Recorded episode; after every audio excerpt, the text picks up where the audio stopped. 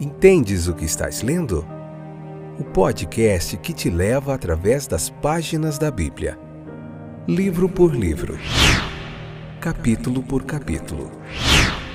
Uma exposição bíblica emocionante. Aperte os cintos e embarque comigo nesta viagem.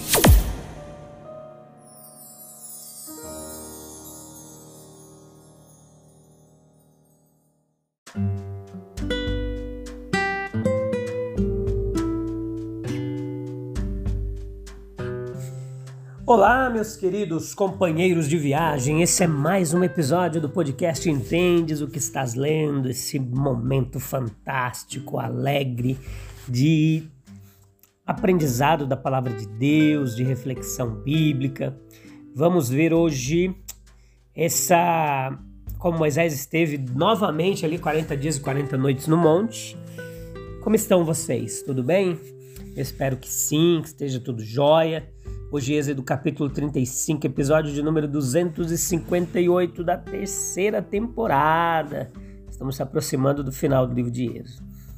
Então, essa segunda ausência de Moisés que nós vamos ver aqui, se você puder, leia esse capítulo, depois vem para cá ouvir a explanação com a gente. Nós vemos que durou 40 dias e 40 noites, como foi da outra vez, né? E não, mas não foi seguido pelos mesmos efeitos desastrosos agora que houve ali na primeira vez que ele ficou 40 dias e 40 noites no monte. É, o povo estava farto de deuses de ouro, eles não queriam mais fazer biseu, não, eles estavam assustados com o que aconteceu da outra vez. Agora eles estavam bem dispostos, eles estavam penitentes. Quando chegou a notícia, finalmente, de que Deus os havia perdoado, não havia limites para a alegria e o zelo que eles passaram a ter pelo serviço do Senhor. E nós aprendemos aqui lições preciosíssimas para nós, você pode anotar aí. Como Deus ele tira o mal, o bem do mal. Né? O médico divino ele tratou a doença das pessoas de tal maneira que ela terminou, não apenas com saúde restaurada, mas com maior vitalidade e energia. O lapso que havia no pecado tornou-se o meio de transmitir ao povo o estímulo necessário para a construção do tabernáculo. E esse renascimento ali, ele evidencia a realidade pelos efeitos que foram produzidos. Houve uma disposição para ouvir, eu ouvirei o que Deus, o Senhor, falará. Feliz teria sido para Israel se não tivesse voltado à loucura. Houve uma disposição para dar uma liberalidade no serviço do Senhor, ali em doação. Houve disposição para trabalhar. A alegria da salvação, ela não pode gastar-se melhor do que na realização da obra do reino do Senhor. Corações dispostos, mãos prontas, presentes e trabalhadores. Houve ali em grande quantidade. Nós aprendemos aqui com essa parte aqui do capítulo que a obra do Senhor ela requer doadores liberais. Quase tudo que era necessário para o santuário foi fornecido como presentes gratuitos que vieram do povo. O que era necessário estava prontamente disponível. A única exceção à voluntariedade das doações era o meio ciclo do dinheiro da expiação. Essas doações, elas podem muito bem ser o nosso modelo, porque elas foram dispostos todo aquele cujo coração despertou e a quem o seu espírito se dispôs. O Senhor ele ama aquele que dá com alegria. Foi de acordo com a capacidade de cada um. Cada um deu como pôde. Os príncipes deram presentes caros, outros trouxeram prata, bronze, outros deram madeira. Aqueles que não podiam dar mais nada deram trabalho foi de uma forma universal, ali atingiu todos eles, todos deram. Os príncipes, os povos, jovens, velhos, homens e mulheres, e foi uma doação que transbordou. Tão zeloso era o espírito do povo, tão abundantes eram seus dons, que no final eles tiveram que ser contidos.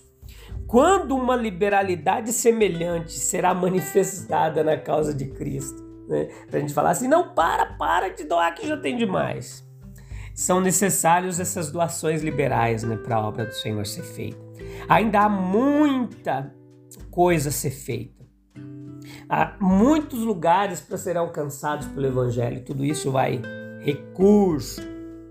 Então ali a doação foi feita como um ato de adoração e é assim que deve ser. Todo homem que ofereceu, ofereceu como uma oferta. Né? É, todo aquele que ofereceu de ouro ao Senhor, prata, bronze, trouxe para o Senhor.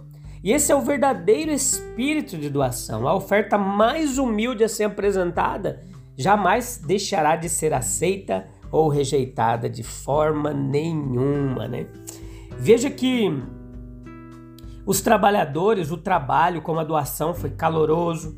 Somente aqueles que foram convidados ali, eles so, somente aqueles que foram convidados a se engajar nesse trabalho, cujos corações eles se incitaram a fazê-lo. Deus não deseja outro tipo de obreiros, né?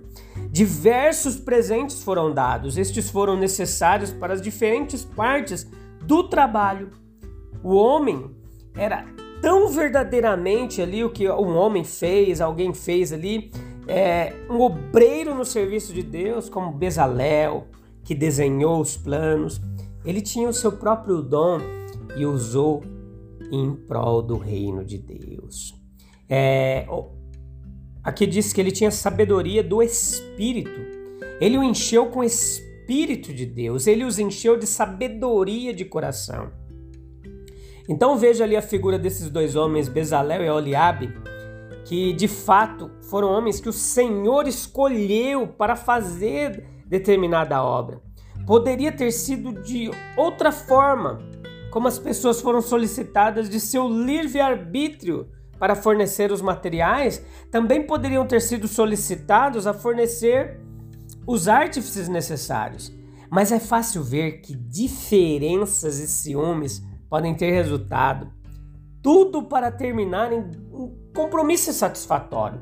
Não havia dificuldade desde que cada um desse sua decisão. E que dificuldade adicional, então, ameaçava vir, Deus imediatamente removeu por si mesmo. Como? Selecionando os homens que deveria realizar os seus desígnios. É muito provável que Bezalel e Oliabe não fossem os homens que o próprio povo teria escolhido. No, no que diz respeito à pura originalidade artística, eles podem ter sido superados, pois a posse em Israel, tanto de material para trabalhos artísticos e preciosos, parece mostrar que deveria haver muitos com a habilidade necessária para a realização de tal trabalho. Mas Deus tinha seus próprios princípios de escolha, seus próprios propósitos para servir. E pareceria no devido tempo quão sábio Deus foi ao indicar certos homens e não outros para o que precisava ser feito. Deus os qualificou com. Eles tiveram qualificações que receberam de Deus. Foi Deus quem os dotou dessas qualidades. Deus, nós podemos ter certeza, meus queridos, que até certo ponto os tomou pelos que, ele, pelo que eles eram por natureza. Ele sempre olha para a base natural sobre a qual se propõe a construir alguma obra divina. Então veja comigo que ele não os deixou a sua força natural para, realizar os seus próprios desígnios. Não, ele não os deixou trabalhar para resultados impressionantes, através de muitas tentativas que tiveram que ser abandonadas como fracassos. Não, grandes obras de artes que muitos espectadores consideram apenas com o olhar são para o artista memoriais de horas cansativas. O Sir Joshua Reynolds disse de uma de suas pinturas concluídas que há dez sob ela, algumas melhores, outras piores. E Bezalel e Oliabe foram poupados de todas essas decepções, de todas as vãs caçadas ou tentativas ao ideal inatingível.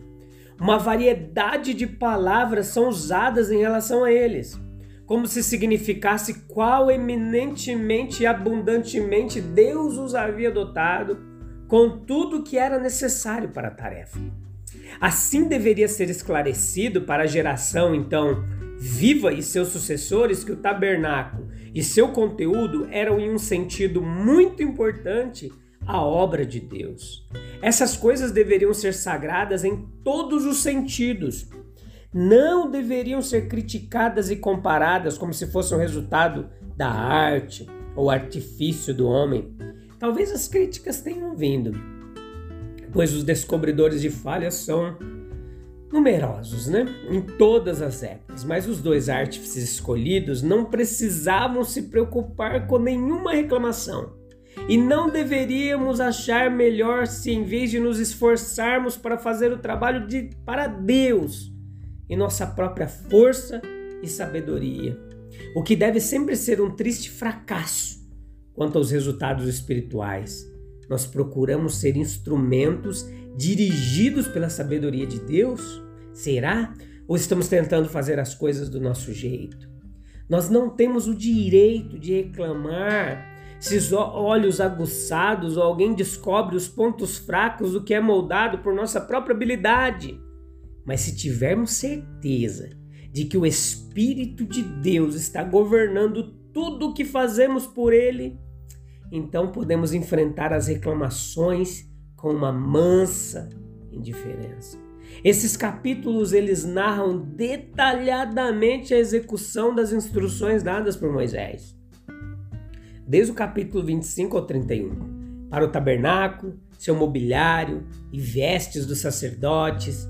Em geral, as instruções elas foram repetidas ao pé da letra, com algumas poucas adições para o bem da clareza ou alguma omissão, omissão ali por abreviação. Há alguma diferença também na ordem do conteúdo, né? E nós vemos que o material para a obra ela foi trazido pelo povo nós notamos aqui nesse capítulo 35. A ordem de guardar o sábado foi repetida pelo povo, com a notável adição do juízo de morte para o transgressor. O lembrete, isso foi no capítulo 31, no versículo 15. E o lembrete dessa vez foi dado para reprimir o povo e tornar claro que até mesmo em seu entusiasmo de construir a casa do Senhor, deviam descansar e servir a Jeová em um dia no sete. O perigo espiritual das Martas super trabalhadoras sempre está presente. O convite foi feito aos que tinham o coração disposto para trazer o material. E deve-se notar que aqui não se faz, fez pressão sobre o povo, nem coação ou declaração de necessidade, mas um simples aviso. Os homens hábeis foram convidados a participarem da obra. E é significativo que no íntimo dos estatutos e atividades da lei mosaica havia liberdade perfeita para querer e fazer a obra do Senhor. Até o menor dos itens, tudo foi dedicado ao Senhor. As cordas das tendas não foram mencionadas, mas deduz que existiam. A apresentação da oferta, todo homem, tanto os homens como as mulheres são mencionados. Era uma expressão individual de fé e adoração. Os versículos 22 se refere a fivelas, pendentes, anéis, braceletes, braçadeiras, broches. O tipo preciso de joias mencionadas é incerto. Oferta de ouro, provavelmente ouro que não estava na forma de joias. Os versículos 23 e 24 descrevem a oferta particular dos homens, enquanto os 25 e 26 fala de contribuição especial das mulheres, cujo trabalho particular foi o de tecer ali até as coisas mais simples. O material mais precioso foi ofertado pelos príncipes, aqueles que tinham mais ofertavam mais. Versículos 27 e 28. Então é isso. Moisés apresentou Bezalel e a Oliabe como escolhidos de Deus e artífices especialmente dotados para supervisionarem toda a obra, e eles deviam transmitir a sua habilidade aos outros, preparar outros também para fazer a obra ali. Fantástico, né? Eu te encontro no próximo capítulo, onde nós vamos continuar vendo esses pormenores no próximo episódio. Um abraço, meus queridos. Deus abençoe. Até breve. Tchau, tchau.